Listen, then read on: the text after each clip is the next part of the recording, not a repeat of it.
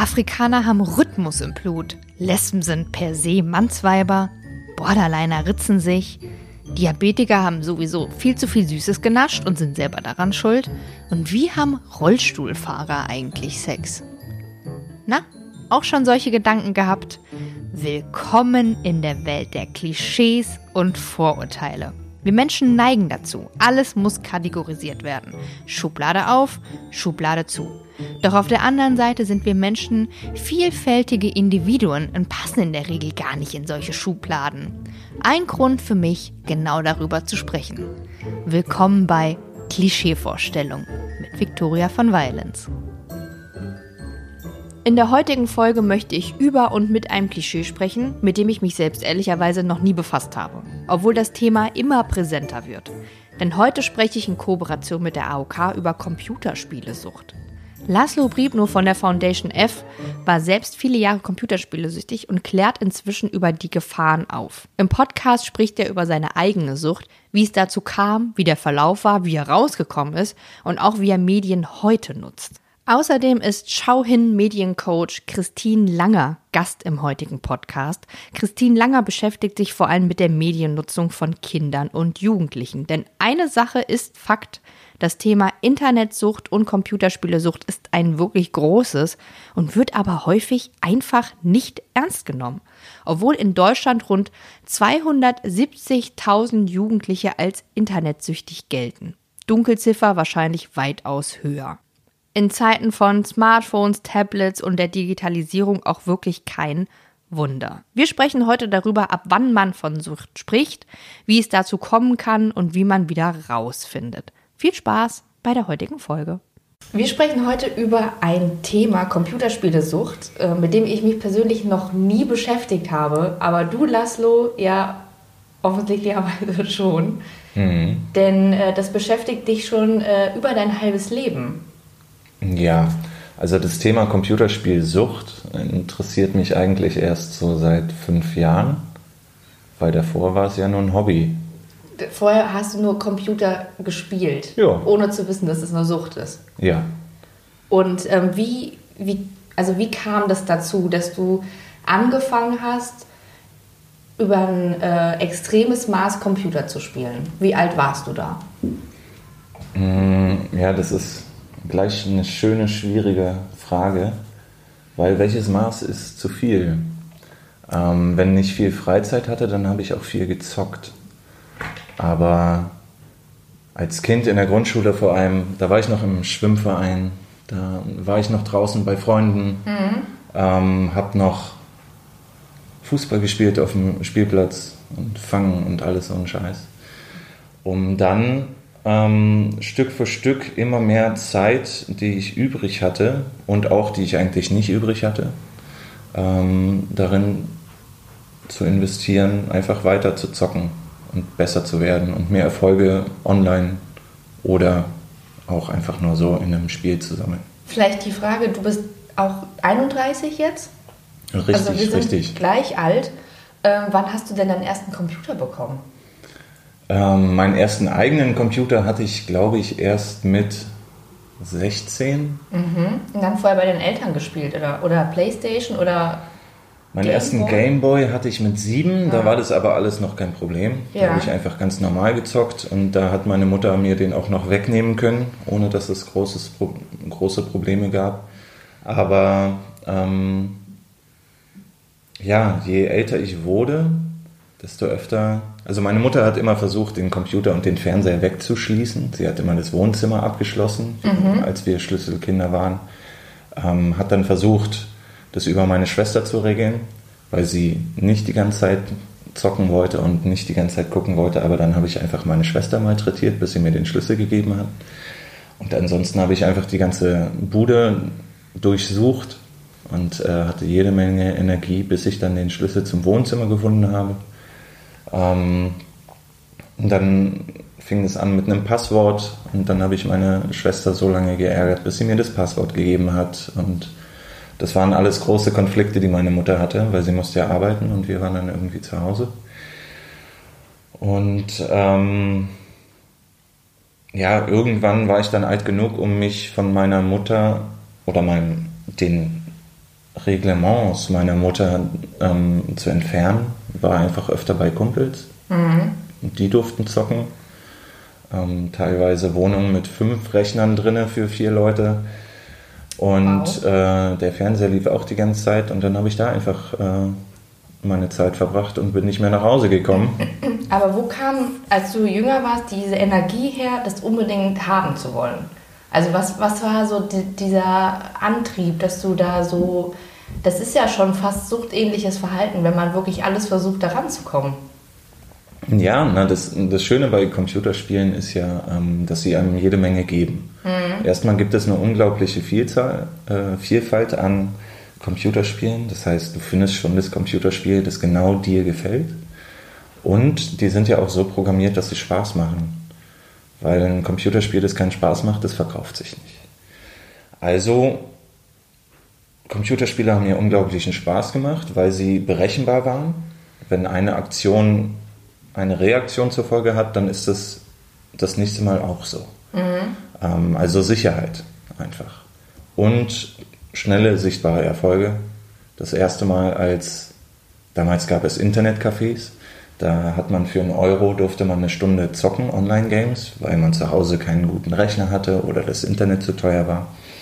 Ähm, und dann hat man sich einfach nach der Schule oder während der Schulzeit ähm, im Internetcafé getroffen und hat äh, gegeneinander gezockt. Und das erste Mal, als jemand durch den halben Laden gebrüllt hat, ey, du scheiß Hacker, ähm, weil ich zu gut war und er nicht glauben konnte, dass ich wirklich so gut bin. Das war ein Gefühl, das wollte ich wieder haben. Weil in der gleichen Zeit wurde mein, ähm, ist der Schwimmverein eingestampft worden. Mhm. Also so ähm, dein Hobby außerhalb vom Computer? Ja, dann kam die Pubertät und äh, weniger Bock auf Schule. Ich war auf einer Realschule, wurde dann mit Sachen konfrontiert, auf die ich nicht klargekommen bin oder wo ich nicht die richtigen Lösungsstrategien hatte. Und dann wurde das Computerspielen immer attraktiver, weil es halt immer das Gleiche ist, weil es berechenbar ist und vor allem, weil ich da schnell sehe, dass es Erfolge gibt. Nicht irgendwie fünf Jahre zur Schule gehen und dann gucken, was hinten bei rauskommt. Bevor wir jetzt weiter über deinen äh, Verlauf sprechen und auch über eine Diagnose, die du vielleicht bekommen hast, würde ich gerne äh, Christine fragen, unseren Mediencoach hier heute, ähm, wie denn, wie man denn so eine Computerspielesucht genau definiert. Also wo fängt denn so eine Sucht an? Denn Sucht ist ja schon etwas, was man eigentlich ziemlich genau definieren kann auch, oder? Kann man im Grunde definieren, ja. Ich sage es jetzt mal so ganz kurz zusammengefasst. Ähm, äh, Sucht äh, eine Suchtsituation ist dann, wenn ich das Gefühl habe, es geht nicht mehr ohne. Und alles das, so wie Laszlo das beschrieben hat, ich setze alle Energie da rein, um die Tätigkeit oder das, was ich, äh, was mir Glücksgefühle oder eben halt auch einen emotionalen Ausgleich bringt, das zu erreichen. Mhm. Und da ähm, hängt natürlich schon einiges an Zeitfaktoren mit drin. Also das hattest du ja auch beschrieben. Du hast viel Zeit mit den Spielen verbracht. Ähm, und das Tückische an Computerspielen ist ja, und das äh, wollen wir als Mediennutzer, müssen wir da einfach ähm, drüber Bescheid wissen, Spiele sind ja so programmiert, dass sie die Spieler an ihre Inhalte auch binden. Das heißt, das ist so ein, äh, naja, so ein Trick der Programmierer dann, äh, dass ich äh, immer das Gefühl habe, ja, ich muss wieder zurück, damit ich noch ein besseres Level kriege. Und wenn ich das Level noch nicht geknackt habe, dann will ich zurück, weil ich es einfach schaffen will. Und äh, so, wenn ich aber jetzt äh, nochmal zurückkomme auf die Sucht, dann gibt es natürlich auch verschiedene Anzeichen. Also der, die Beschäftigung mit einem Computerspiel oder mit dem Internet, auch Social Media, wird einfach zum zentralen Lebensmittelpunkt. Und äh, andere Dinge, so wie du auch beschrieben hast, ähm, Aktivitäten außerhalb, rücken einfach in den Hintergrund. Und manchmal ist es auch so, vielleicht beobachten wir das bei Freunden oder Eltern beobachten das bei den Kindern, wenn jemand dann ähm, nicht mehr regelmäßig isst oder auffällig zunimmt oder abnimmt. Ne? Das kann zum Beispiel so ein Anzeichen sein. Oder wenn jemand sich nicht mehr mit Freunden verabredet oder gar keine sozialen Kontakte hat. Das ist auch äh, mit ein Anzeichen, kann das sein, dass jemand sich zu sehr auf eine bestimmte Welt konzentriert. Dann kommt noch dazu, dass äh, jemand für sich selber das Gefühl auch entwickelt, ähm, ja, ich kann nicht mehr loslassen, also so richtig reingezogen wird und sich dann aus eigener Kraft auch nicht mehr wehren kann. Also wir alle haben ja sowas wie einen Selbstregulierungsmechanismus. Den entwickeln wir im Laufe des Heranwachsens muss er sich entwickeln. Und das machen wir mit Regeln und Normen. Also, dass wir zeitliche Begrenzungen haben oder eben halt Dinge weggeschlossen werden. Das sind so äußere Rahmenbedingungen, die wir uns selber schaffen oder andere für uns schaffen, wenn es die Eltern sind.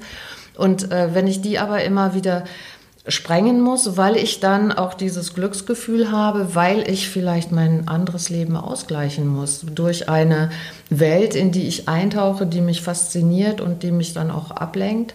Äh, da kommen wir ja vielleicht noch drauf, warum man das eigentlich macht. Aber dann ist es äh, so, äh, dass man eigentlich, wenn man viele verschiedene Faktoren, die immer dann ähm, sich immer wieder einstellen und die vor allen Dingen auch über eine längere Zeit äh, andauern. Mhm. Also es ist nicht so, wenn zum Beispiel Eltern oder ich bei Freunden beobachte, dass jemand mal über zwei, drei Monate richtig äh, Bock hat auf ein bestimmtes Spiel oder ähm, jetzt dauernd im Social-Media-Kanal unterwegs ist. Das muss noch keine Sucht sein. Mhm. Das kann auch einfach die Faszination sein.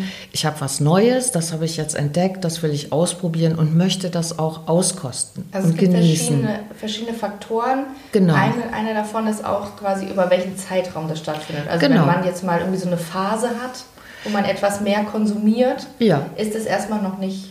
Dann muss es nicht bedenklich sein, aber dann äh, ist wichtig, einfach festzustellen, kann ich da selber wieder raus, aus Mhm. eigener Kraft oder mit Hilfe von anderen und kann ich auch sagen, danke, das war's, jetzt war super, Mhm. würde ich jederzeit wieder eingehen, aber äh, jetzt mache ich eine Pause, damit ich nicht äh, reingezogen werde und es unkontrolliert wird. Und das ist so, meine persönlichen Mechanismen werden bei einer Suchtsituation sozusagen ausgeschaltet. Ich kann da mich selber nicht mehr so steuern. Und ähm, ja, ein paar Anzeichen habe ich ja gesagt. Und äh, der Mechanismus ist ja so das Gefühl, das entwickelt wird. Ähm, ich beschäftige mich damit und dieses Level, äh, dass man sich damit beschäftigen muss, wird immer höher. Wir kennen das vielleicht von stofflichen Süchten, also Alkohol oder Drogen. Es kommt dann irgendwann ein Punkt, wo man mehr trinken muss oder mehr konsumieren muss. Äh, und ähnlich ist das bei den, der Internet- oder Computerspielsucht auch. Aber ich finde ganz spannend, also wie gesagt, mit dem Thema Computerspielsucht habe ich mich im Vorfeld noch nicht beschäftigt, allerdings mit äh, schon Mediensucht und Handysucht zum Beispiel. Eine Freundin von mir arbeitet in der Suchtberatung. Die hat mir erzählt, dass man da inzwischen dieselben ähm, Therapieformen anwendet, wie jetzt zum Beispiel bei einer Alkohol- und Drogensucht, also bei, bei Handysucht. Aber die, ähm, äh, ich weiß gar nicht, wie ich das sagen soll, aber Sie haben ja jetzt, oder du hast jetzt gesagt, dass ähm, das ja häufig auch darum geht, dass man das nächste Level erreichen will. Also man will ja auch irgendwie was schaffen. Und das ist ja zum Beispiel bei der Alkoholsucht ja anders. Also die, die Idee, das zu machen, ist ja eine andere. Aber das Outcome ist ja am Ende das gleiche. Also man ist ja dann abhängig davon.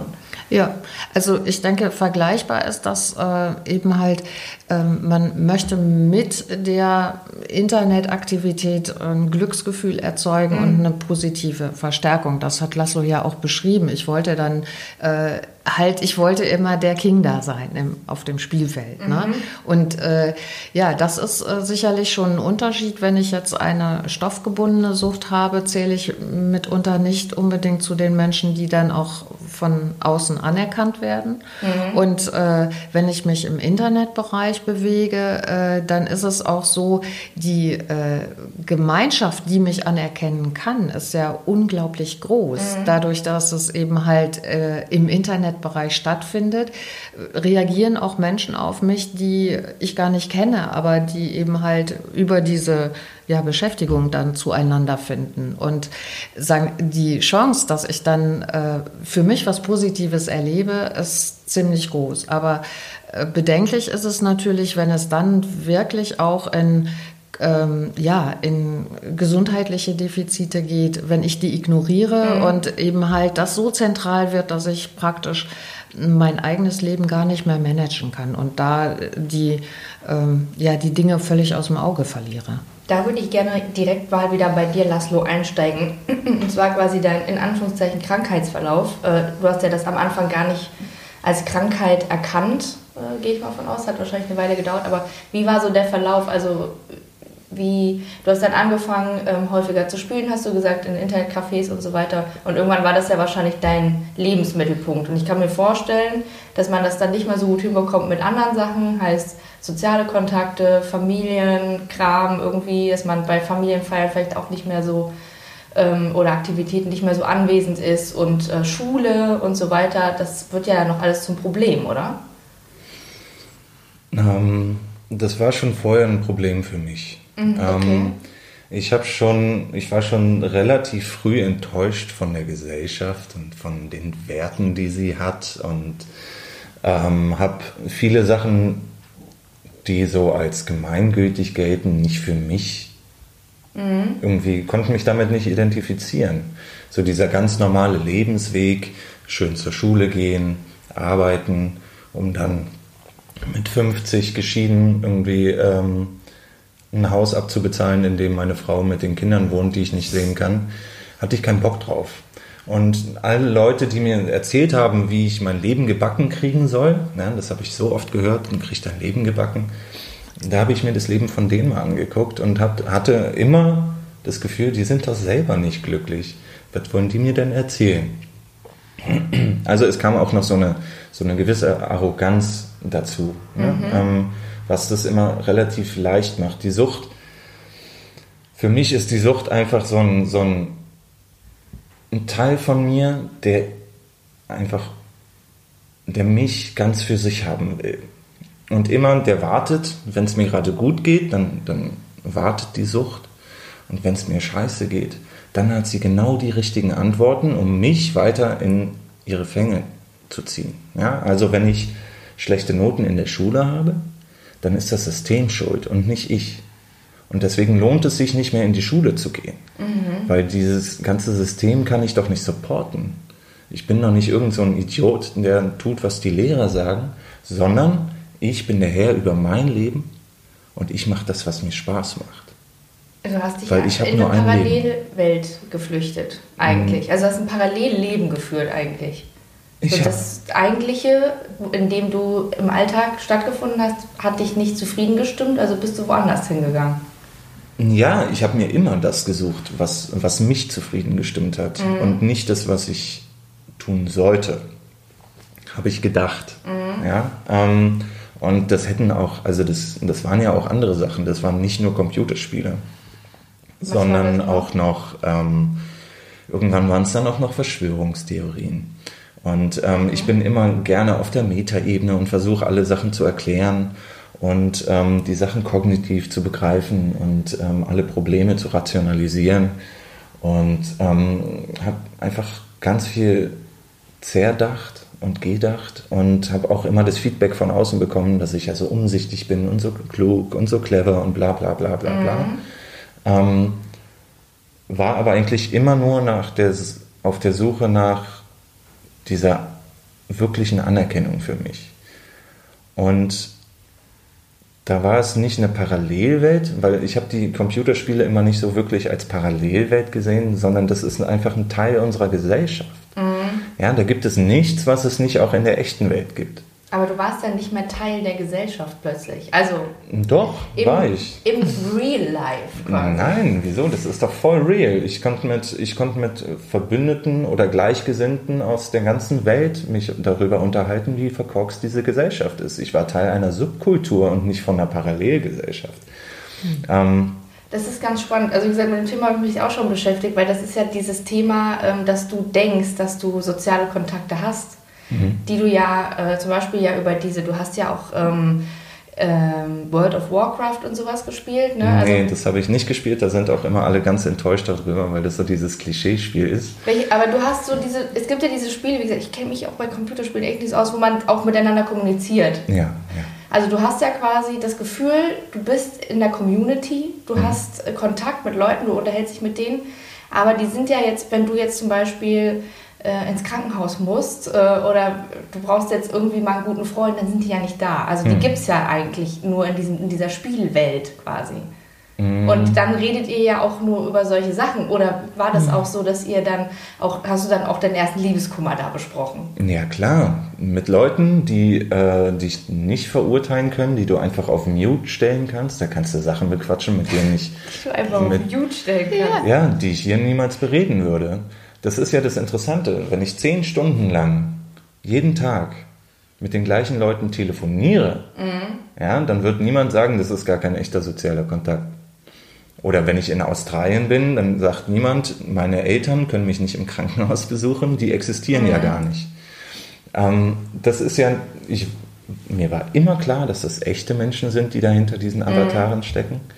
Und ähm, dass ich Persönlichkeitsanteile von denen kennenlerne, die sonst niemand kennenlernt. Und das fand ich, das ist eine viel interessantere ähm, soziale Herangehensweise für mich gewesen als dieser scheiß Smalltalk auf Partys, okay. wo ich nichts kennenlerne und ja. Aber dann, das bedeutet ja auch, dass du dann ähm, ja eher da stattgefunden hast und weniger äh, auf Partys zum Beispiel. Also so jetzt äh, im Hinblick auf Klassenkameraden, äh, Freunde aus der Stadt und so weiter. Hast du da irgendwie ähm, oftmals Menschen gesehen oder warst du dann schon eher quasi in deinem Kinderzimmer und äh, hast dann äh, ja eben den ganzen Tag da verbracht. Ähm, Menschen sind auch immer noch für mich einfach generell Stress, mhm. weil sie Erwartungen in mich haben. Oder ich denke, sie haben Erwartungen an mich. Mhm. Oder ich habe Erwartungen an mich, von denen ich denke, dass die Menschen die auch haben. Und deswegen ist sozialer Kontakt eigentlich immer Stress gewesen. Ähm, weil ich auch noch den Gedanken hatte, weil ich so clever bin, weil ich so klug bin, der Klügere gibt nach. Das heißt, wenn irgendjemand, wenn irgendein Konflikt entsteht, dann ist das immer meine Schuld. Und ähm, das hat natürlich dazu gesorgt, dafür gesorgt, dass ich mich nur in Situationen bewegt habe, die ich halbwegs unter Kontrolle hatte. Ähm, ich habe kein Problem damit, auf einer Bühne zu stehen und 2000 Leute gucken mich an. Mhm. Und ich bin der Mittelpunkt. Aber auf einer Party mit 50 Leuten, wo ich nicht kontrolliere, was gerade in den Leuten abgeht, da bin ich dann schon wieder schüchtern und äh, habe soziale Phobien und alles so ein Scheiß. Mhm. Ähm, und das war, das war schon als Kind so, weil ich halt immer dachte, ich darf Leute nicht, nicht verletzen und ich muss denen immer alles recht machen und das ist furchtbar anstrengend. Im Internet kannst du sein, wie du willst. Ähm, du findest immer Leute, die genauso sind wie du oder die darauf klarkommen. Und du wirst nicht damit konfrontiert, wenn du Konflikte mit denen hast. Du kannst sie einfach blocken und gut ist. Also es ist eine wunderschöne, heile Welt. Wow, ja. Ist und ähm, deswegen war, war sozusagen das echte soziale Leben, ich habe das immer auch als Teil meines Lebens gesehen, mhm. weil ich wusste, ich muss in der Gesellschaft teilnehmen. Ähm, das war Arbeit, aber da, wo ich wirklich gerne war und meine Entspannung und meine Bedürfnisse ähm, befriedigt habe, das war einfach über den Bildschirm. Und das klang ja jetzt sehr positiv. Also ähm, wo liegen denn da die Gefahren vielleicht dann auch? Weil ich habe ja jetzt äh, das ja angesprochen, dass man ja vielleicht äh, dann die, den Sozialkontakt verliert. Und du hast, Lars, du hast ja gesagt, ich hatte ja Sozialkontakte. Also ne, meine Familie ist ja trotzdem noch meine Familie, auch wenn ich jetzt in Australien lebe. Das ist natürlich vollkommen richtig. Aber wo sind denn da die potenziellen Gefahren, dass man vielleicht so ein bisschen auch den, den Zugang zur Realität verliert oder so? Oder ist es überhaupt eine Gefahr? Ist es überhaupt schlimm? Naja, das kommt immer darauf an, was man für sich möchte und was man so, welche Ansprüche die Außenwelt an einen stellt. Äh, wenn ich äh, mich meiner äh, sozialen Welt permanent entziehe, kann das natürlich schon in der Familie, im Freundeskreis auch zu großen Problemen führen. Also das heißt, äh, ein Risiko besteht schon darin, dass ich eben halt ähm, sagen wir mal, soziale Rituale und, oder Umgangsweisen, dass äh, die Routine darin einfach verliere. Mhm. Das fängt damit an, dass ich, äh, also es begegnet mir auch, wenn ich mit Jugendlichen spreche, dass äh, äh, der Redestil ein ganz anderer ist, ja, also weil man eben halt im Chat sich völlig anders ausdrückt oder dass die äh, Menschen nicht in der Lage sind, bei einem Gespräch oder im direkten Kontakt einem in die Augen zu schauen, weil man es einfach nicht gewohnt ist und vielleicht so eine Grenze hat, wo man sagt, das halte ich gar nicht aus. oder dass man auch ähm, ja, körperliche Nähe zu Menschen in Gruppen, äh, da ist man ungeübt drin. So, mhm. solche Situationen können entstehen.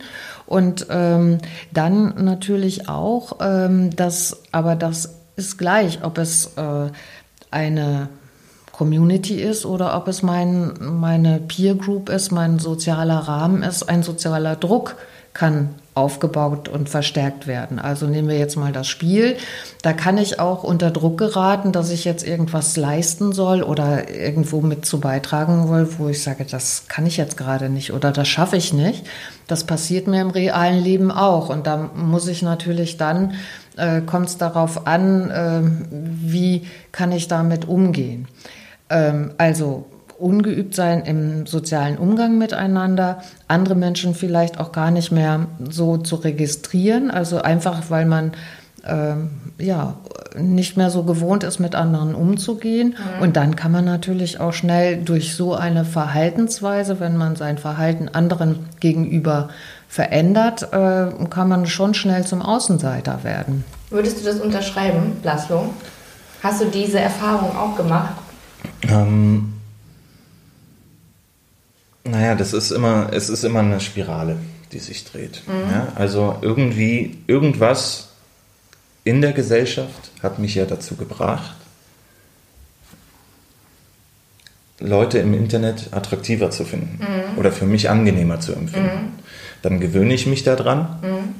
Dann finde ich natürlich die Leute im echten Leben jetzt sage ich auch schon echtes Leben, dann finde ich natürlich die Leute im direkten sozialen Kontakt. Im analogen Leben. Im analogen Leben äh, noch unangenehmer, weil sie nicht mehr meinem persönlichen Anstand entsprechen. Mhm. Ähm, weil in der, im, im Netz kann ich mir meine Community jetzt viel leichter aussuchen ähm, als auf dem bayerischen Dorf. Ja, wenn ich auf dem bayerischen Dorf homosexuell bin, dann finde ich im Internet jede Menge Leute, die mich verstehen. Mhm. Und auf dem bayerischen Dorf ist jetzt auch wieder eine Klischeevorstellung, aber vielleicht bin ich da schon der Außenseiter. Mhm. Ja, und dann ist es keine, dann ist es nicht mehr die Gefahr, dass ich den Bezug zur echten Welt verliere, sondern meine echte Welt ist einfach richtig, richtig scheiße. Mhm. Ähm, das ist halt die andere Seite der Medaille. Ja? Also warum flüchten sich immer mehr Leute eben in diese, Sozial, äh, in diese sozialen Medien, wo sie ein bisschen sicherer sind vor eventuellen Verletzungen. Mhm. Ähm, weil wir nicht darüber reden, wie wir uns eigentlich die ganze Zeit gegenseitig verletzen. Und auch dieses, ähm, ob jetzt mein Clan mir sagt, wenn du nicht pünktlich kommst, dann bist du draußen, oder ob mir mein Vater sagt, wenn du dein Abi nicht, mhm. ja, oder ob, ja. Mir, ob, mir mein Vater sagt, äh, wenn du dein Zimmer nicht aufräumst, dann gibt es kein Abendessen, mhm. ist für mich kein Unterschied. Mhm. Im Internet sind auch nur Menschen. Ja, also alles, was es an menschlichen Fähigkeiten und äh, Attributen so gibt, gibt es im Internet auch.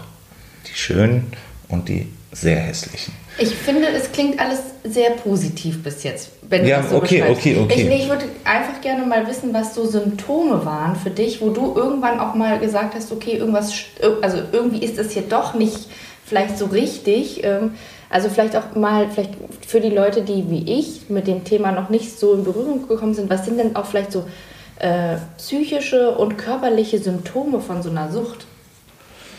Ähm, eine Sucht ist immer, für mich heißt Sucht, das, was dir mal Spaß gemacht hat, macht keinen Spaß mehr, aber mhm. du hast nichts anderes mehr in petto. Mhm. Das heißt, du weißt gar nicht mehr, wie du mit anderen, also wie du dich sonst glücklich machen kannst. Du hast nur noch eine einzige Option und die führt einfach nur noch dazu, dass es dir nicht mehr ganz scheiße geht. Mhm. Das heißt, äh, ich zocke, weil ich nicht weiß, was ich sonst machen soll. Weil alles andere noch viel schlimmer ist, als nicht zu zocken. Mhm. Äh, als zu zocken. Und zocken macht aber auch keinen Spaß mehr. Das ist anstrengend nach 16 Stunden. Mhm. Und äh, 50 Stunden Spielstunden reinpacken, um 0,1 Prozent äh, mehr Schaden anzurichten, ist ist Arbeit, das macht keinen Spaß. Mhm. Aber das ist das Einzige, was ich habe. Ja, wenn ich den Rechner ausmache, dann bin ich plötzlich allein. Dann bin ich plötzlich nur noch ein Typ, der nicht gut in der Schule ist, der Stress mit seiner Mutter hat, ähm, der in einem Zimmer wohnt, das nicht gemütlich ist, um es mal äh, sacht auszudrücken. Ähm, das heißt, schnell wieder den Rechner an. Das alles, was ich noch Positives aus diesem Leben ziehen kann, ist in diesem Scheißding. Mhm. Und das ist halt das Gefährliche. Das ist, das ist die Abhängigkeit und das ist die Sucht. Sucht ist immer zwanghaft. Das heißt, du hast gar keinen Bock mehr und das tut dir auch nicht gut und du weißt, dass es dir nicht gut tut. Aber aufhören ist auch richtig, richtig schlimm, weil es deine einzige Bewältigungsstrategie für das Leben überhaupt ist. Und das ist das Gefährliche der Sucht. Und da muss ich auch immer ganz, also das ist auch für mich persönlich ganz wichtig. Ähm, kritischen Konsum sehe ich jeden Tag, egal von was. Ja, von Handys, von, von Alkohol. Halb Deutschland ist äh, kurz davor, Alkoholiker zu werden, wenn man mal nach medizinischen Maßstäben geht. Aber sie werden halt nicht alle süchtig. Ähm, es gibt immer so einen so so ein Punkt, der Point of No Return. Ähm, wie sagt man es auf Deutsch? Ja, das kann ich glaube ja. Punkt ohne Wiederkehr. Ja, ja, also Wenn du einmal über diesen Punkt gegangen bist, dann ist es zu spät. Dann kommt die Sucht übernimmt einfach komplett die Kontrolle. Mhm. Du hast nur noch deine einzigen Emotionen sind nur noch gut, neutral und schlecht. Und neutral ist eigentlich das Einzige, was du noch erreichen kannst. Gut hast du nur noch so einmal am Tag. Und mhm. ansonsten hoffst du einfach nur auf neutral zu kommen und dafür musst du konsumieren. Ähm, damit es dir nicht richtig, richtig scheiße geht. Und das ist das Negative an jeder Sucht. Und ähm, was mich so geflasht hat, war, dass es ähm, bei Cannabis, bei Alkohol, da kann ich das verstehen. Ich führe meinem Körper eine Substanz zu, mhm. es gibt chemische Reaktionen, es gibt biologische Reaktionen, meine Synapsen werden verändert, alles gut. Ja? kann eine Sucht entstehen. Mhm. Vollkommen logisch. Kennt man ja. Aber von so einer Verhaltensweise. Ja, das, ich finde, das ist auch so spannend, weil es ist mhm. nicht greifbar irgendwie. Das also, ist nicht greifbar, ja. Es ist wirklich auch äh, schwierig, auch zu, das anzuerkennen, beziehungsweise ich habe im Vorfeld, um das jetzt nochmal ganz kurz erzählen, ähm, viel recherchiert zum Thema Mediensucht auch und versucht Leute zu finden, die vielleicht darüber sprechen, auch über Handysucht und so weiter. Und es gibt auch niemanden, der von sich selber sagt, dass er dieses Problem hat, weil ich glaube, dass es viel schwieriger ist, auch das ähm, als Sucht zu identifizieren. Wann war für dich klar, dass du süchtig bist, beziehungsweise wie gab es diese Diagnose? Warst du bei einem Arzt oder Hast du mit Freunden in der realen Welt darüber gesprochen oder mit, El mit deinen Eltern oder wie lief das ab? Mm, na, Sucht und süchtig sein ist ja in, in der deutschen Sprache relativ weit verbreitet. Ja, eine Tafel Schokolade wegsuchten, mhm. ähm, eine Serie durchsuchten. Mhm. Ähm, gesagt, dass ich süchtig nach dem Spiel bin, habe ich oft. Mhm. Aber was das heißt, das, ähm, dafür musste ich erstmal auch noch substanzabhängig werden. Also ich bin auch süchtig nach Cannabis und Alkohol. Und dafür bin ich in der Klinik gegangen. Okay, du warst dann deswegen in der Klinik. Ja, und da weil mein Leben sowieso scheiße war. Selbstmordgedanken, 26, keine Perspektive oder 24, ich weiß nicht, ist schon so lange her. Mhm. Ähm, keine Perspektive, kein gar nichts. Und dann habe ich gedacht, ich äh, höre mal ein bisschen auf, Drogen zu nehmen und dann wird schon wieder alles gut. Und dann bin ich in der Klinik, habe mich auch gewundert, hä, hier sind ja voll viele normale Leute, nicht nur alte, bärtige Männer. Ähm, anscheinend ist Sucht etwas, worüber ich noch nichts weiß. Ja, jeder, wenn, wenn man, entweder man suchtet eine Tafel Schokolade weg oder Süchtige sind die Stinker in der U-Bahn ja, die mit einem offenen Bein äh, in der U-Bahn liegen und sich einfach besaufen und nicht ins Krankenhaus gehen. Das sind Süchtige. Mhm. Dazwischen gibt es nichts.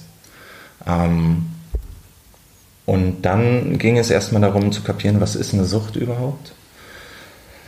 Ja, eine psychische Krankheit, eine seelische Behinderung, bla bla bla. Aber was bedeutet das tatsächlich und wie entsteht es? Und ähm, das habe ich dann alles über Cannabis und Alkohol gelernt und dann habe ich aber gemerkt, warte mal, aber all die Symptome und all die Sachen, die da beschrieben werden, vor allem dieser diese Schwierigkeit damit abzuschließen, Cannabis, ja, okay, kein Problem, ich kiff nie wieder. Mhm. Fällt mir leicht. Nie wieder Computerspiele spielen? Wollt ihr mich verarschen? Und da habe ich gemerkt, das ist das Ding. Computerspiele sind meine Sucht. Ich habe davon geträumt. Ja, ich hatte davon Suchtdruck. Und Suchtdruck ist so ein Gefühl, stell dir vor, du hast einen wichtigen Termin und du stehst an der Bushaltestelle und eigentlich müsste der Bus jede Sekunde um die Ecke kommen. Mhm. Und es ist schon ziemlich knapp. Und dieser Bus kommt einfach nicht. Und dieses Gefühl, dass du wartest, so der Bus muss jetzt eigentlich gleich kommen, das ist Suchtdruck. Und ähm, das hatte ich da fast jeden Tag von Computerspielen. Ich musste nur durch den Wald laufen und schon war ich wieder irgendwie in irgendwelchen Computerspielen. Ich musste nur ein tolles Auto sehen und schon habe ich mich an die Rennspiele erinnert, bla bla bla. Ähm, also musste ich irgendwann eingestehen, okay, süchtig von Computerspielen bin ich auch. Aber es ist ja nur eine Verhaltenssucht. Damals war das noch nicht anerkannt. Mhm. Sondern es war einfach nur eine Beziehungsstörung oder irgendwie sowas. Und dann habe ich nach der Klinik eigentlich während der Therapie habe ich auch schon die ganze Zeit den Gedanken gehabt, ich bin ja Zocker, ich nehme die Challenge an. Ich kontrolliere die, die Spiele. Cool. Und ähm, habe mir dann vorgenommen, zwei Stunden gebe ich mir. Ich spiele zwei Stunden ein Spiel und dann mache ich den Rechner aus. Und nach 26 Wochen Rückfallaufarbeitung und nee, Rückfallprophylaxe und äh, Theorie, wie so ein Rückfall funktioniert. Ich saß vor acht Stunden vor diesem Rechner, habe währenddessen gemerkt, dass es ein Rückfall ist, dass ich die Kontrolle verloren habe und ich konnte nicht ausmachen. Ich habe mich vom Fenster weggesetzt, damit mich keiner sehen kann, der unten vorbeiläuft. Bei jedem Geräusch im Flur bin ich zusammengezuckt, dass ich erwischt werde. Mhm. Ich war ich war fast zehn Monate, hatte ich kein Spiel mehr gespielt. Ich habe einmal ein Spiel, das mir noch nicht mal Spaß macht, angemacht. Mit dem vollen Bewusstsein, ich will es kontrollieren und es ist gefährlich für mich und ich hatte keine Chance. Oh. Und da habe ich gemerkt, fuck, ich bin süchtig. Und süchtig heißt entweder ganz oder gar nicht. Es mhm. gibt keine Kontrolle. Ähm, ich kann nicht ein bisschen spielen. Mhm. Ja, man, das ist ja bei anderen äh, Suchtmitteln, also so wie Alkohol und Drogen, ist es ja auch so. Da sagt man ja auch ja, gar nicht. Gar nicht. Genau. Äh, du hast gerade gesagt, das war nicht anerkannt. Äh, ganz spannend, weil inzwischen ist das ja auch anerkannt, mhm. oder? Genau, als, als die WHO hat es als Krankheit anerkannt. Computerspielesucht oder wie heißt das dann? Computerspielsucht, ganz genau. Okay. Und da, äh, das, das heißt, ich kann, wenn ich äh, so einen äh, Verdacht bei mir habe, kann ich äh, zu einem Arzt gehen mhm. und er könnte eben halt äh, mit einer Diagnoseabfolge könnte dann äh, feststellen, ob das gegeben ist oder nicht. Und das würde, wenn ich das richtig verstanden habe, das System halt auch Menschen erleichtern, die in der Situation sind, eben halt Therapieanwendungen auch beantragen zu können und äh, da Unterstützung zu finden. Genau, Therapie, also du hast ja gerade gesagt, so du hast es dann so ein bisschen selber versucht. Was sind denn so klassische Therapieformen? Ähm, naja, erstmal hat die, also ganz wichtig, dass das jetzt anerkannt ist, ist es eigentlich für die Leute, die Leuten mit einer Computerspielsucht schon seit 10, 20 Jahren helfen weil die sind jetzt endlich anerkannt und die kriegen jetzt endlich Geld für ihre Arbeit mhm. und nicht, müssen nicht mehr Umwege gehen. Mhm.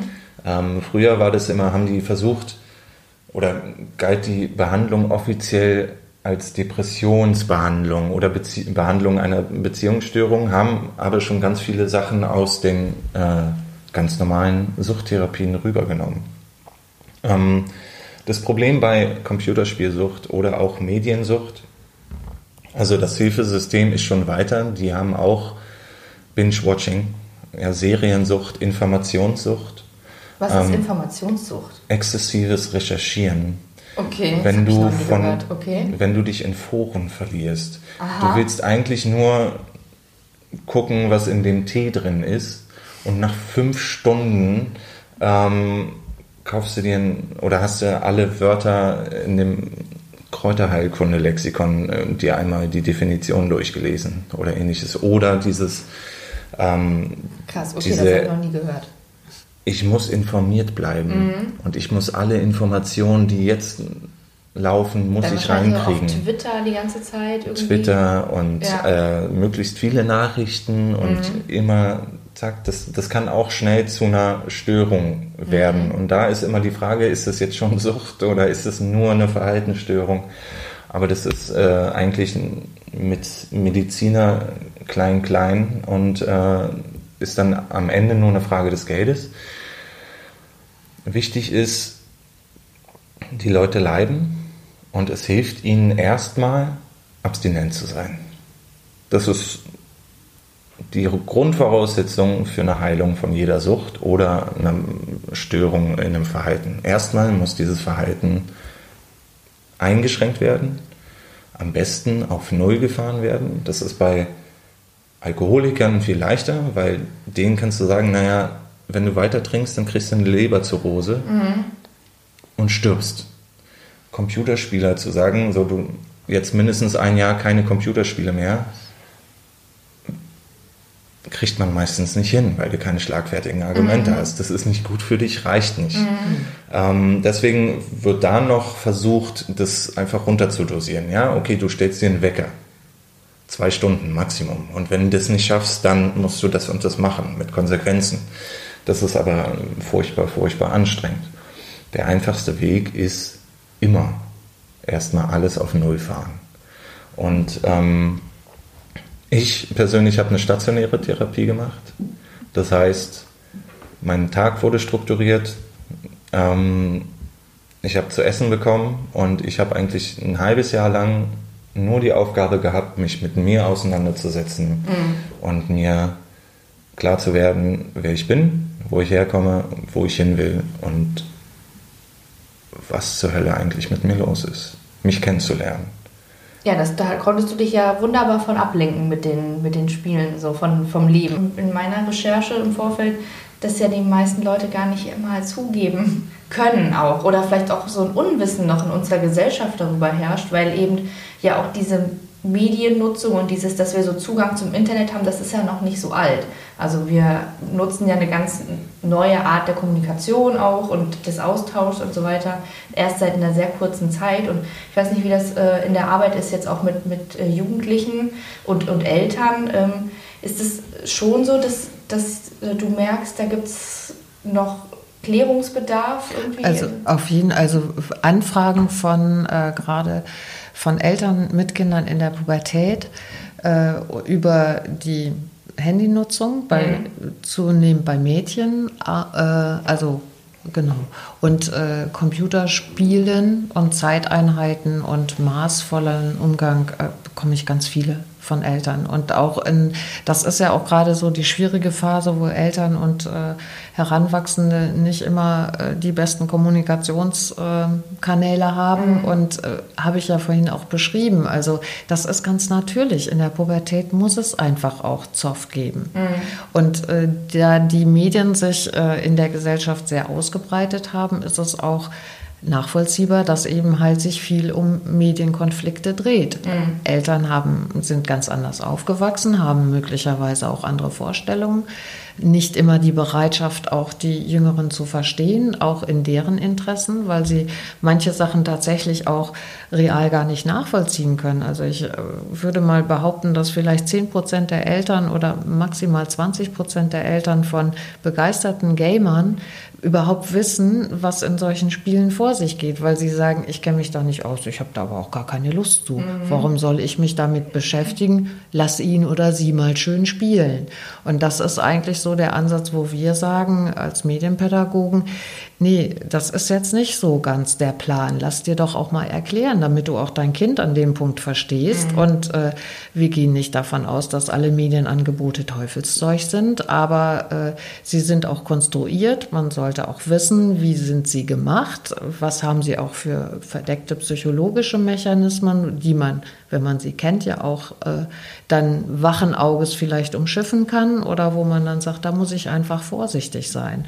Und äh, es ist aber so, dass tatsächlich auch äh, eine übermäßige Mediennutzung äh, sehr viele ja in sehr vielen Familien äh, verzweifelte Eltern äh, hervorruft, weil sie äh, sagen, ja, ich weiß jetzt gar nicht, wie ich damit umgehen soll und äh, ob es jetzt schon ein Suchtverhalten ist oder nicht. Mhm. Also da gibt es die ähm, Anfrage nach Orientierung, was sind denn jetzt genau die Kriterien? Und da können wir dann als äh, Medienpädagogen sagen, beobachte es gut. Äh, vorhin habe ich so ein paar Anhaltspunkte gesagt.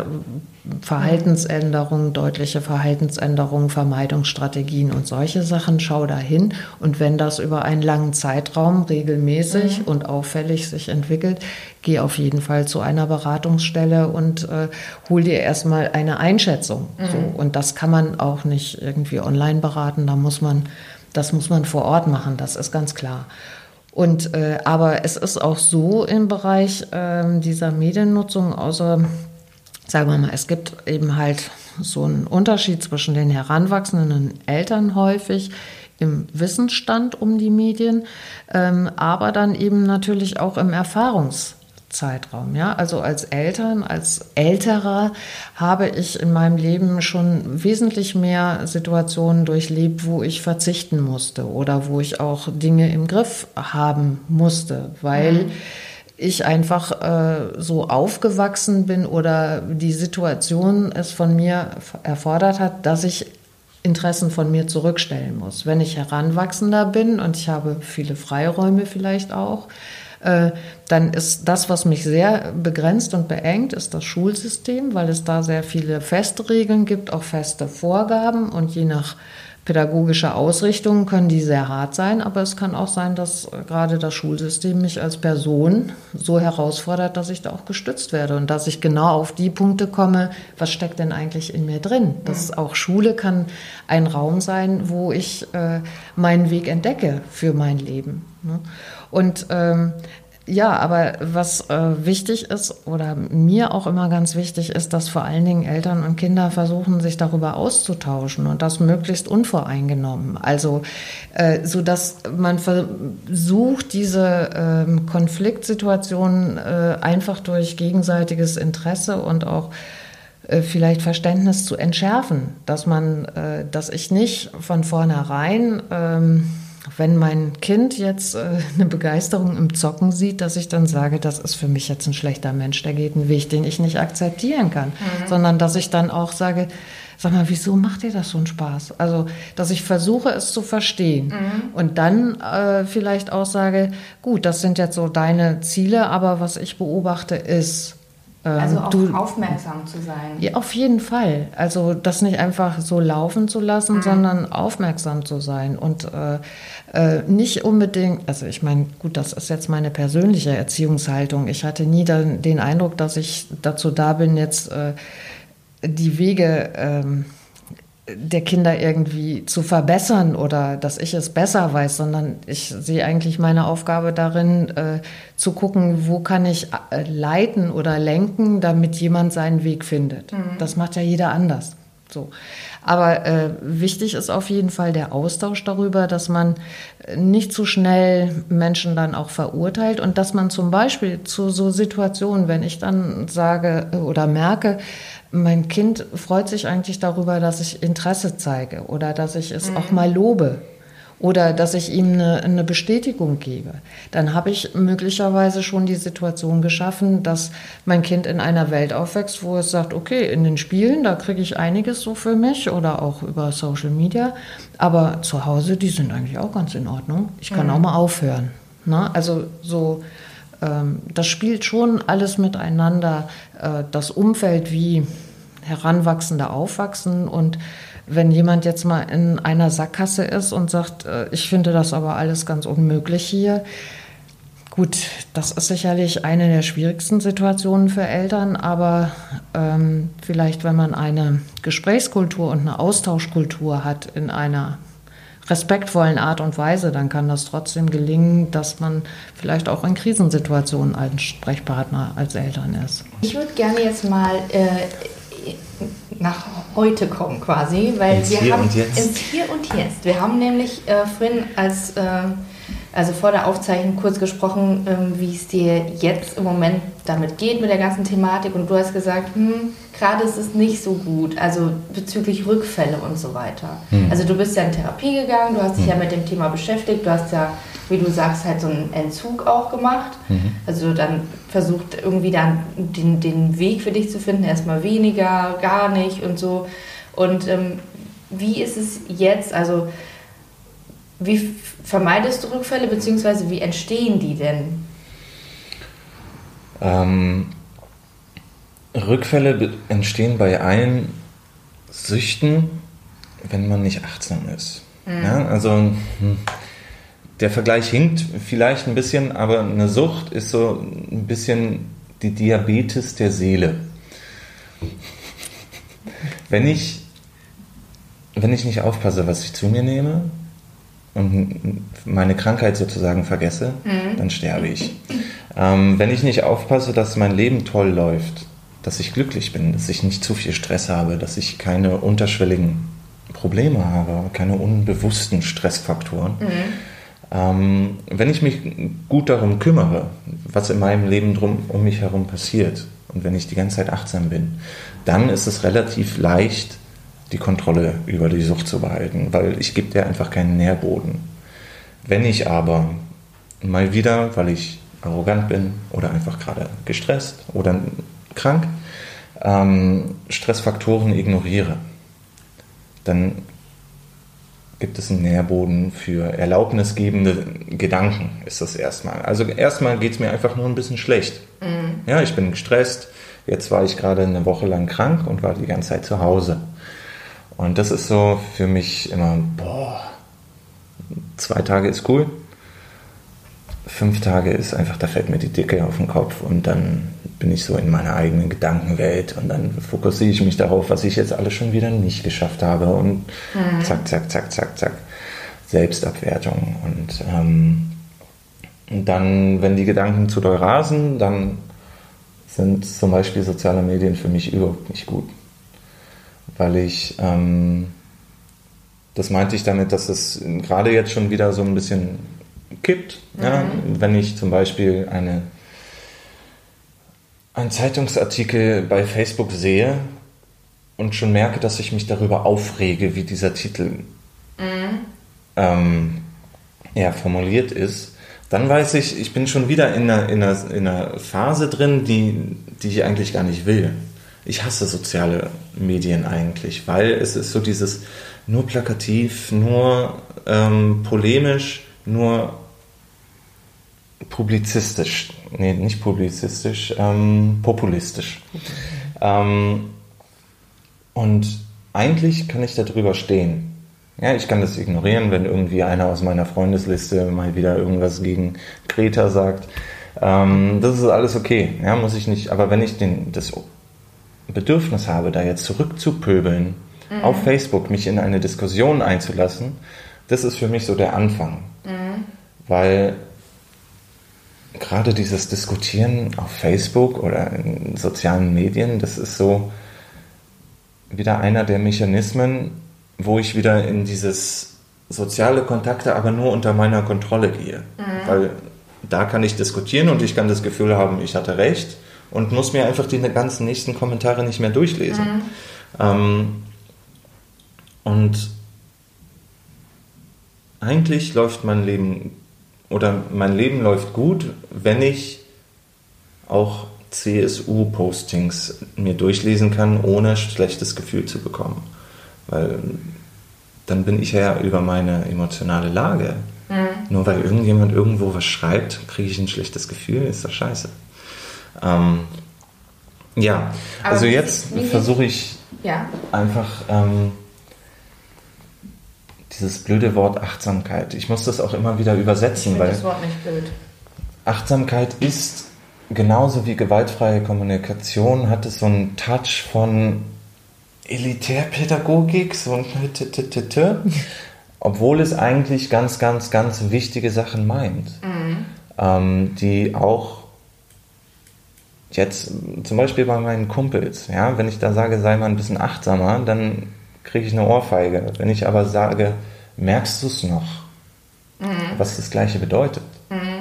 Dann fangen sie an nachzudenken. Cool. Ja, also es, es, ist meistens nur eine, eine Frage der Formulierung. Ja. Auch gewaltfreie Kommunikation. Ey, jetzt hör doch mal auf rumzupöbeln, sag doch einfach mal, was du willst. Mhm. Ja, das ist so, ähm, das habe ich alles auf Therapie gelernt. Ich habe quasi gelernt, einfach meine Bedürfnisse kennenzulernen. Was sind überhaupt Bedürfnisse? Und ich meine jetzt nicht schlafen und äh, auf Klo gehen, sondern ich habe ein Bedürfnis nach Sinn. Mhm. Ich möchte, dass Dinge Sinn ergeben. Ich habe ein Bedürfnis nach Bedeutung. Ich möchte Bedeutung haben. Mhm. Ich habe ein Bedürfnis nach Intimität. Ja? Ich habe ein Bedürfnis nach äh, Ästhetik und alles solche Sachen. Und dann habe ich gelernt, dass Gefühle entstehen, wenn Bedürfnisse erfüllt sind oder nicht erfüllt sind. Mhm. Ähnlich wie bei Die Sims. Vielleicht kennt ihr das Computerspiel. Ja? Da gibt es so komische Balken und dann, schön, wenn es in. Schön der Vergleich jetzt zum Ende hier mit dem Computerspiel, wo das echte Leben nachgestellt wird. ja. ja. Und das ist voll lustig, weil wir Menschen funktionieren so. Wenn der Balken rot wird, kriegen wir negative Gefühle. Wenn der Balken grün ist, sind wir happy. Und wir haben aber 147 Bedürfnisse laut so einer komischen Liste. Ähm, und man muss sich Bei eigentlich. Sims sind es, glaube ich, drei oder so. Nicht so viel. In den alten. Das ist eine Spaß. Ja, ja, ja. Was, aber was ich gerne äh, zum Schluss noch von dir wissen äh, würde, wie denn dein, äh, dein Nutzungs Mediennutzungsverhalten jetzt aussieht. Also hast du, hast du soziale Netzwerkprofile? Äh, spielst du noch Spiele? Hast du einen Computer zu Hause? Einen Computer habe ich nicht. Ich habe ein Smartphone mhm. und ein Tablet. Auf Tablets kann man sich die Profile so einstellen, ähm, dass man nur bestimmte Apps nutzen kann. Mhm. Also Binge-Watchen habe ich mir erlaubt. Äh, soziale Medien habe ich mir auch erlaubt, ähm, weil ich da relativ schnell keine Lust mehr drauf bekomme. Mhm. Ähm, wenn ich merke, ich bin traurig, weil mein Posting nur 15 Likes bekommen hat, dann mache ich mal wieder eine Facebook-Pause. Ähm, weil ich mich da schon wieder von irgendwelchen Schwachsinnssachen abhängig mache, über die ich keine Kontrolle habe. Ähm, und zocken kann ich nicht. Weil du Geht hast nicht. Ich habe es ich hab's oft genug probiert und bin immer hart auf die Fresse geflogen. Okay. Ähm, und da ist für mich einfach die rote Linie. Ich hab, du machst es nicht mehr auch. Ich mache es nicht mehr und ich muss sehr viel dafür tun, dass mein Leben schön genug ist, dass ich überhaupt nicht Bock kriege zu zocken. Weil wenn ich erstmal Bock habe zu zocken, dann ist es schwierig. Mhm. Dann kann wieder jede Menge Scheiße passieren und dann vernachlässige ich wieder alles Mögliche. Und ähm, ja, deswegen, ich bin quasi vom Leben dazu gezwungen, glücklich zu sein, weil sonst grobe Scheiße passiert. Das klingt sehr gut. Christine, noch eine letzte Frage an ja. dich. Und zwar ähm, für die Leute, die jetzt zuhören und ähm, vielleicht sich jetzt auch fragen, so, hm, habe ich da vielleicht auch ein Problem oder wie kann ich, äh, was kann ich tun, damit es nicht zum Problem wird? Was wären dann so vielleicht Tipps und Regeln für einen maßvollen Umgang mit Medien? Äh, also ich finde die Tipps. Oder einen richtigen Umgang. Nee, maßvoll finde ich besser gewählt, weil äh, wer will sagen, was richtig oder mhm. falsch ist. Also jedes Leben ist anders, jeder Mensch tickt anders und äh, das finde ich haben wir schon ja deutlich schon heute gehört, dass äh, jeder auch was anderes braucht. Aber sagen wir mal so als ein paar Grundtipps würde ich sagen, ich finde es ist eigentlich nicht so schwierig, äh, wenn ich nochmal zurückgehe auf die Eltern, die äh, ihren eigenen Medienkonsum, also wenn wir in unserem eigenen Leben so aufmerksam sind, äh, wie gestalte ich eigentlich Zeit und wie verhalte ich mich wo. Was mir auffällt, ist, eigentlich verleitet uns die digitale äh, Umgangsform auch dazu, jede erdenkliche Pause zu nutzen, um irgendwas zu machen. Also nimm eine Arbeitspause. Äh, was ist das Erste, was die Menschen machen? Gucken auf ihr Smartphone, habe ich neue Nachrichten. Oder eine Raucherpause da auch. Ich gehe, äh, stehe an der Bushaltestelle. Ich gucke nicht mehr, ob ich, äh, ob da jetzt Fahrzeuge fahren, sondern ich gucke auf mein Smartphone.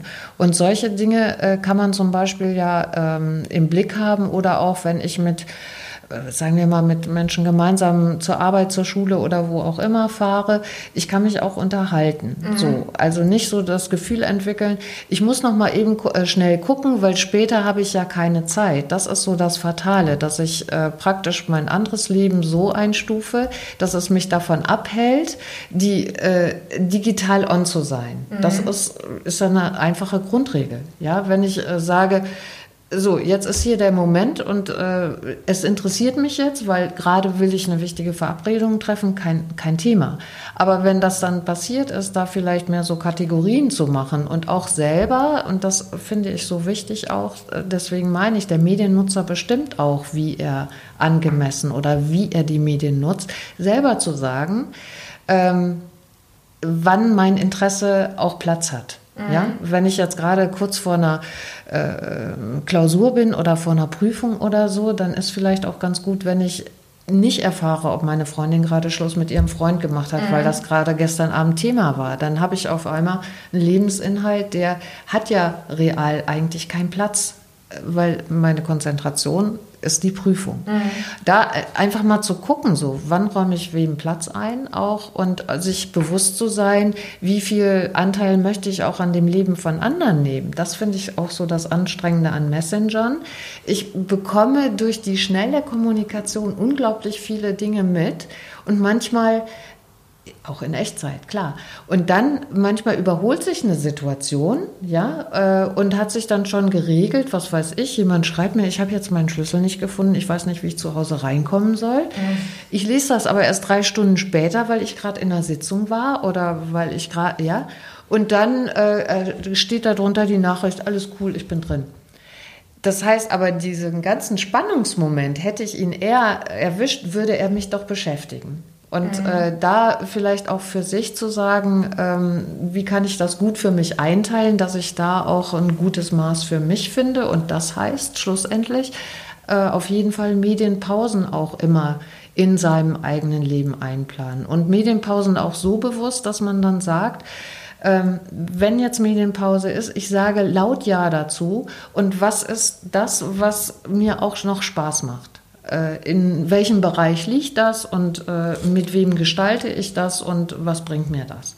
Und äh, jetzt und das auch nicht in so einer, das finde ich jetzt zum Beispiel auch so eine Schwarz-Weiß-Malerei. Ne? Also wir sind alle digital und digital ist immer besser als real oder analog. Wer sagt das denn?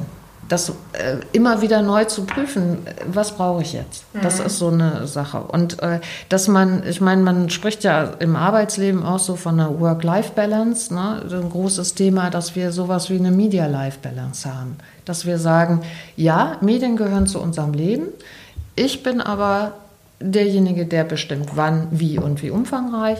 Und äh, ich setze die Zeitpunkte fest und da muss ich natürlich was für tun. Ich muss auch andere um Respekt bitten, wenn ich nicht sofort antworte.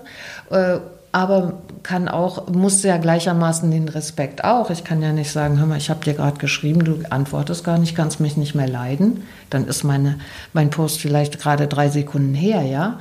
Also das mhm. ist unverhältnismäßig, dass man da auch äh, nicht zu viel in solche Dinge rein interpretiert, sondern da äh, schon auch ein bisschen, ja, äh, ja, nicht mit Distanz umgeht, äh, auch nicht sachlich, so meine ich das gar nicht, aber dass man da einfach äh, einen angemessenen Umgang hat und da nicht zu, zu viel äh, auch in solche Sachen. Es gibt so ein schöne, äh, was heißt schöne, es gibt so einen Fachbegriff, der heißt FOMO, Fear of Missing mhm. Out. Mhm. Das ist so das Gefühl, dass ich Angst habe, was zu verpassen. Ja. Und dem würde ich dann so gegen übersetzen, so eine Lebensweise, Joy of Missing Out, mhm. also JOMO, dass man auch mal sagt, ja, es kann mir auch gut tun, wenn ich äh, sage, jetzt ist mal medienfrei und äh, ja, und tatsächlich, ich erlebe das äh, auch tatsächlich real, äh, wenn ich mit äh, jungen Leuten darüber spreche, dass sie das bewusst machen.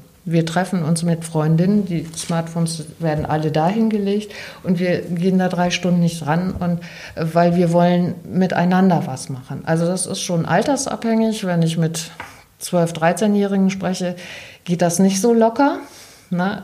Äh, weil es einfach eine andere Lebensphase ist. Aber es ist wichtig, das frühzeitig glaube ich, aufzubauen, damit man darauf zurückgreifen kann. Weil sonst bin ich in der Situation, dass ich da hänge und sage, was mache ich denn jetzt, wenn ich nicht so äh, äh, digital angebunden bin? Joy of Missing Out. Ich finde, das ist ein äh, schönes Abschlusswort. Ich danke euch sehr fürs Gespräch. Sehr Gerne. gerne.